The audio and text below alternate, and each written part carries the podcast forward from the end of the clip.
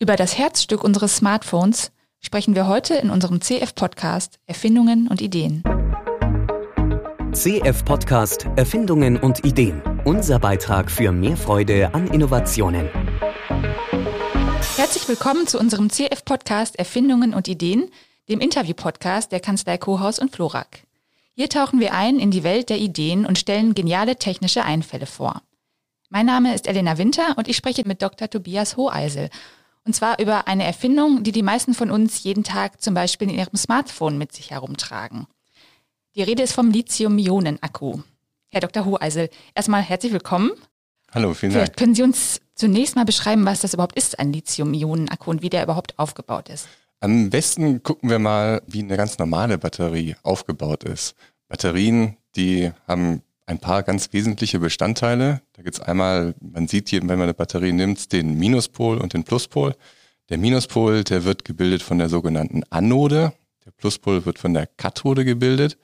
Dazwischen, damit es keinen Kurzschluss gibt, gibt's einen Separator und damit ein bisschen ein Ladungsausgleich stattfinden kann, gibt's einen Elektrolyten, ähm, der das dann sicherstellt. Die Anode ist im Normalfall meistens ein Metall, das einfach ziemlich bereitwillig die Elektronen hergibt und die wandern dann eben über einen Stromkreis durch den Verbraucher dann in die Kathode rein. Das ist so der grundsätzliche Aufbau von einer Batterie. Lithium-Ionen-Akkus, eine Besonderheit daran ist die, dass vor allem bei Lithium-Ionen-Akkus, da wandern nicht nur die Elektronen, da wandern dann auch die Lithium-Ionen gleich mit. Die nehmen zwar unterschiedliche Wege. Die Elektronen gehen den Weg, den sie brauchen durch den Verbraucher, um das Smartphone oder den Laptop oder was auch immer anzutreiben. Und die Lithium selber nehmen einfach den direkten Weg durch den Separator rein in die Das Kathode. heißt, man kann auch sagen, chemische Energie wird dann in elektrische umgewandelt auf diese Weise. Genau das ist es. Also die chemische Energie, die sonst einfach in Wärme oder andere Art und Weise verpuffen würde, hauptsächlich in Wärme, die wird hier ganz kontrolliert eingesetzt. Mhm. Was ist denn da das Besondere äh, ausgerechnet an Lithium? Wo liegen da die, Die Vorteile? Vorteile an Lithium ist die, dass Lithium praktisch am bereitwilligsten seine Elektronen abgibt. Und deswegen ist es möglich, mit Lithium-Ionen-Akkus sehr hohe Spannungen zu erreichen, mit denen man dann eben überhaupt erst so energieintensive Anwendungen wie Autos, Smartphones oder so überhaupt antreiben kann. Ein Professor hat das mal so verglichen, er meinte immer so, wenn man sein Smartphone in die Tasche steckt, steckt man sich praktisch eine Stange Dynamit in die Tasche, weil da so viel, wahnsinnig viel Energie drin steckt. Mhm. 2019 wurde ja auch der Nobelpreis für Chemie in diesem Bereich an drei Forscher vergeben. Wie haben sich denn Akkus im Laufe der Zeit so entwickelt? Also wenn der Nobelpreis für Chemie auch vergeben wird in dem Bereich, dann ist das offensichtlich eine sehr vielversprechende Absolut. Technik. Das Vielversprechende sieht man daran an der weiten Verbreitung. Die Lithium-Ionen-Akkus haben ja angefangen hat das letztlich in Camcordern und hat sich ausgebreitet über Fotokameras, Laptops, Smartphones bis hin zu Autos mittlerweile. Die Akkus, die es davor gab, das war ganz zu Anfang war das vor allem der Nickel-Cadmium-Akku. Beim Nickel-Cadmium-Akku ist eben die Anode, also das elektronabgebende Metall, ist da Cadmium. Ein giftiges Schwermetall, das man eigentlich ganz gern loswerden würde. Die wandern dann eben rüber zur äh, Kathode, zu einem, zu einem Nickeloxid. Und in den Nickel-Cadmium-Akkus ein großes Problem, das sie eben hatten, war ein sogenannter Memory-Effekt. Den kennt man vielleicht auch aus dem Alltag, dass man, wenn man den Akku mehrmals nicht komplett entlädt, sondern nur auf einen Teil runtergeht, dass dann plötzlich der Akku sich, naja, diese Menge, die man abgenommen hat, merkt und Mhm. gar nicht mehr hergibt, obwohl er eigentlich von der Auslegung her viel mehr hergeben könnte. Mhm. Nach den Nickel-Cadmium-Akkus, man hat da die Probleme gesehen, vor allem das mit dem Cadmium, ist man dann zu Nickel-Metallhydrid-Akkus gewechselt. Da hat man das giftige Cadmium praktisch durch ein Metallhydrid ausgewechselt. Einige Metalle oder auch Metalllegierungen können Wasserstoff wie so ein Schwamm quasi aufnehmen und der Wasserstoff ist dann letztlich das, was sein Elektron abgibt und auch später wieder zurückbekommt. Die sind heute auch noch sehr verbreitet. Also wenn man Batterien für Fernbedienungen oder wenn man da Akkus nimmt für Fernbedienungen oder andere äh, Anwendungen, diese AAA oder AA-Batterien, das sind ganz häufig heutzutage Nickel-Metallhydrid-Akkus. Und da ist der Memory-Effekt nicht gegeben? Da ist der Memory-Effekt deutlich kleiner. Ah, ja. ähm, da gibt es so ein bisschen einen, einen Batterieträgheitseffekt. Der geht ein bisschen in eine ähnliche Richtung, ist da aber nicht ganz so ausgeprägt. Mhm. Die kämpfen ein bisschen stärker mit Selbstentladung, dass da mit der Zeit einfach ja, die, die Ladung, was man entnehmen kann, immer stärker absinkt. Mhm. Es gab dann, das ging in den 70er Jahren, ging das los. Da hat äh, ein Herr Whittingham hat angefangen mit Lithium-Ionen für Batterien zu experimentieren. Und einer der wichtigsten Durchbrüche, die er da hatte, war eben die Idee, dass er für die Kathode, die dann später auch das Lithium aufnimmt, ein Schichtmaterial einsetzt. So ein Schichtmaterial kann man sich vorstellen, ist eigentlich wie so ein Packen Kopierpapier und wenn dann die Lithium-Ionen ankommen, dann wandern die zwischen die einzelnen Blätter von diesem Kopierpapier und werden dann darin gespeichert. Das, äh, das war, waren wirklich die Anfänge davon. Er hat allerdings noch Lithium-Metall eingesetzt für die Anode, das ziemlich problematisch ist. Die Entwicklungen wurden dann weiter aufgenommen von einem Herrn Goodenough. Der Herr Goodenough, der hat vor allem nach einer anderen Schichtverbindung gesucht, mit der er vielleicht noch etwas verbessern kann. Er hat da systematisch nachsuchen lassen und was er gefunden hat, war dann das Lithium-Kobaltoxid. Und dieses Lithium-Kobaltoxid, damit war er in der Lage, die Spannung, die er entnehmen konnte, sogar zu verdoppeln.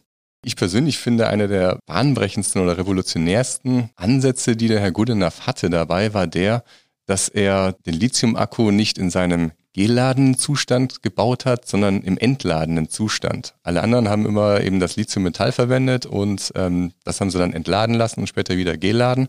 Ja. Und er ist davon ausgegangen und hat gesagt, nehmen den entladenen Zustand und gucken, wie viel kriegen wir raus, reicht das wieder für eine Batterie. Die Batterien, die er entwickelt hat, die waren dann aber auch noch letztlich auf metallischem Lithium als Anode basiert. Das war für eine praktische Anwendung einfach nicht machbar. Da kam dann der Herr Yoshino letztlich ins Spiel. Und der hatte dann die Idee, dass man Kohlenstoffverbindungen, vor allem Graphit, das ist eine andere schichtartige Verbindung, Graphit kennt jeder aus dem Bleistift. Die Bleistiftminen sind aus Graphit. Die hat er eingesetzt als Anode und hat eben beobachtet, dass die Lithium-Ionen in das Graphit reingehen, interkalieren zwischen die Schichten, genauso wie an der Kathode. Und das gab dann eine tatsächlich sichere Batterie und die wurde dann wenig später schon kommerzialisiert. Diese drei Personen haben sich dann eben 2019 den Nobelpreis gekriegt. Völlig zu Recht, wie ich finde, weil das wirklich die Anwendungsmöglichkeiten von tragbaren Geräten überhaupt erst in dem Maße möglich gemacht hat, wie es heute der Fall ist. Mhm. Anwendungsmöglichkeiten sagten Sie schon sicher, leistungsstark, das sind so die Vorteile. Jetzt müssen wir aber auch mal auf die Nachteile von Lithium-Akkus zu sprechen kommen. Die beziehen sich ja zum Beispiel ganz simpel auf den Gebrauch. Hier ist ja die Brandgefahr auch ein ganz wichtiger Haben Sie recht. Lithium-Ionen-Akkus. Ein Risiko dabei ist, dass je nachdem, was für ein Kathodenmaterial man da verwendet, kann es passieren, dass die brennen. Das kommt daher, die Lithium-Kobaltoxid-Kathode, die sehr viel eingesetzt wird, wenn die erhitzt wird, wenn die sehr heiß wird, dann setzt die Sauerstoff frei. Außerdem haben wir auch noch einen Elektrolyten drin, der meist aus einem ja, brennbaren Material besteht. Warm ist es auch schon. Das heißt, wir haben alle drei Komponenten, die wir brauchen für ein Feuer. Und äh, deswegen sind diese Lithium-Kobaltoxid basierten Akkumulatoren, die sind halt ja brandgefährlich, weil sie das Feuer selbst unterhalten. Das ist auch für einige andere Arten von Kathodenmaterialien immer noch der Fall. Es gibt aber auch schon bessere Entwicklungen. Mhm. Jetzt spreche ich ja mit Ihnen hier als Patentanwalt. Wie steht es denn mit Patenten gerade im Bereich der Energiespeicherung? Also auch in dem Bereich, um die Brandgefahr zu minimieren, werden da Patente angemeldet? Ja, das ist der Fall. Es gab eine ziemlich groß angelegte Studie vom Europäischen Patentamt und der Internationalen Energiebehörde. Die haben sich da Patentfamilien angeschaut und genauer geschaut, was da alles patentiert wurde und was es für Trends gibt. Man hat wirklich festgestellt, dass die allgemeinen Batterietechnik, Patente auf Batterietechnik, die machen bei der Energiespeicherung beinahe 90 Prozent der Patentfamilien aus den Jahren 2010 bis 2018 aus. Also wirklich der absolut größte Anteil. Und von diesem Anteil ist fast die Hälfte entfällt auf Lithium-Ionen-Akkus. Ah ja. Also wirklich ein ganz großer Anteil. Und um gerade diese Brandgefahr ein wenig in den Griff zu kriegen, ist ein wichtiges Forschungsgebiet, auf dem eben auch Patente angemeldet werden, sind sogenannte Festkörperelektrolyte, die dann nicht mehr auf brennbaren Materialien basieren. Das würde es eben dann auch erlauben, dass man verschiedene Kathodenmaterialien einsetzt. Aber letztlich wird auf allen Elementen von dieser Lithiumbatterie wird viel geforscht und patentiert. Es wird an der Anode, die dann die Elektronen letztlich abgibt, verschiedene Arten von Chemien werden patentiert und erforscht. Auf der Kathodenseite wird sehr, sehr viel, sehr intensiv geforscht. Da sind sehr große Fortschritte gemacht worden. Der Separat, der Elektrolyt. Aber weil das so intensiv schon beforscht wurde, gibt es eben auch schon viel Patente, die dann auf das Zusammenschalten von einzelnen Zellen und Zusammenschnüren zu sogenannten Batteriepaketen, die dann für die spezielle Anwendung zurechtgeschnürt werden. Auch auf diesem Gebiet wird sehr viel geforscht. Mhm. Wo sehen Sie denn noch so die künftigen Herausforderungen für die Weiterentwicklung? Also wenn man so die Diskussionen verfolgt in dem Bereich, ist ja gerade das Thema Rohstoffgewinnung, Recycling und so weiter. Das scheint mir auch sehr großes Thema zu sein, gerade für Lithium. Ja, auch die Rohstoffgewinnung. Der Herr Yoshino, einer der Nobelpreisträger, hat wohl als eine seiner ich weiß nicht, ob es die spontane Reaktion war, aber einer seiner Kommentare zu der Entwicklung war der, es ist ganz wichtig, dass wir recycelbare Batterien, Lithium-Ionen-Batterien entwickeln, weil der Ressourcenabbau teilweise schon etwas problematisch ist. Da ist das problematisch mit der Trinkwasserversorgung. Wir hatten ja auch schon gesagt, wie viele Dinge da überhaupt drinstecken. Kobalt, Graphit und so weiter. Das muss ja auch alles erstmal irgendwo herkommen und dann auch wieder recycelt genau, werden. Ja. Ein anderer Punkt, der gerade das Kobalt, das Sie angesprochen haben, betrifft.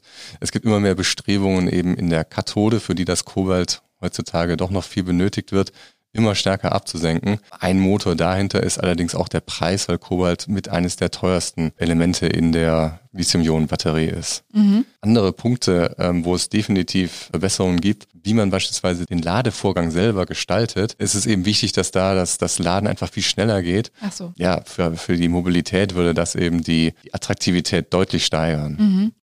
Was heißt dann schneller?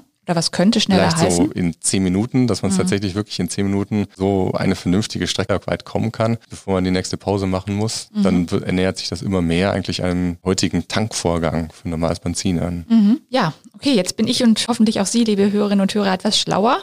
Ja, und es ist ja gut zu wissen, was überhaupt in unserem Smartphone, Laptop und anderen Dingen steckt, die wir im Alltag so benutzen. Vielen Dank, Herr Dr. Hoheisel, für das Gespräch. Auch. Noch mehr spannende Geschichten zu Erfindungen und Ideen finden Sie unter daidalos.blog.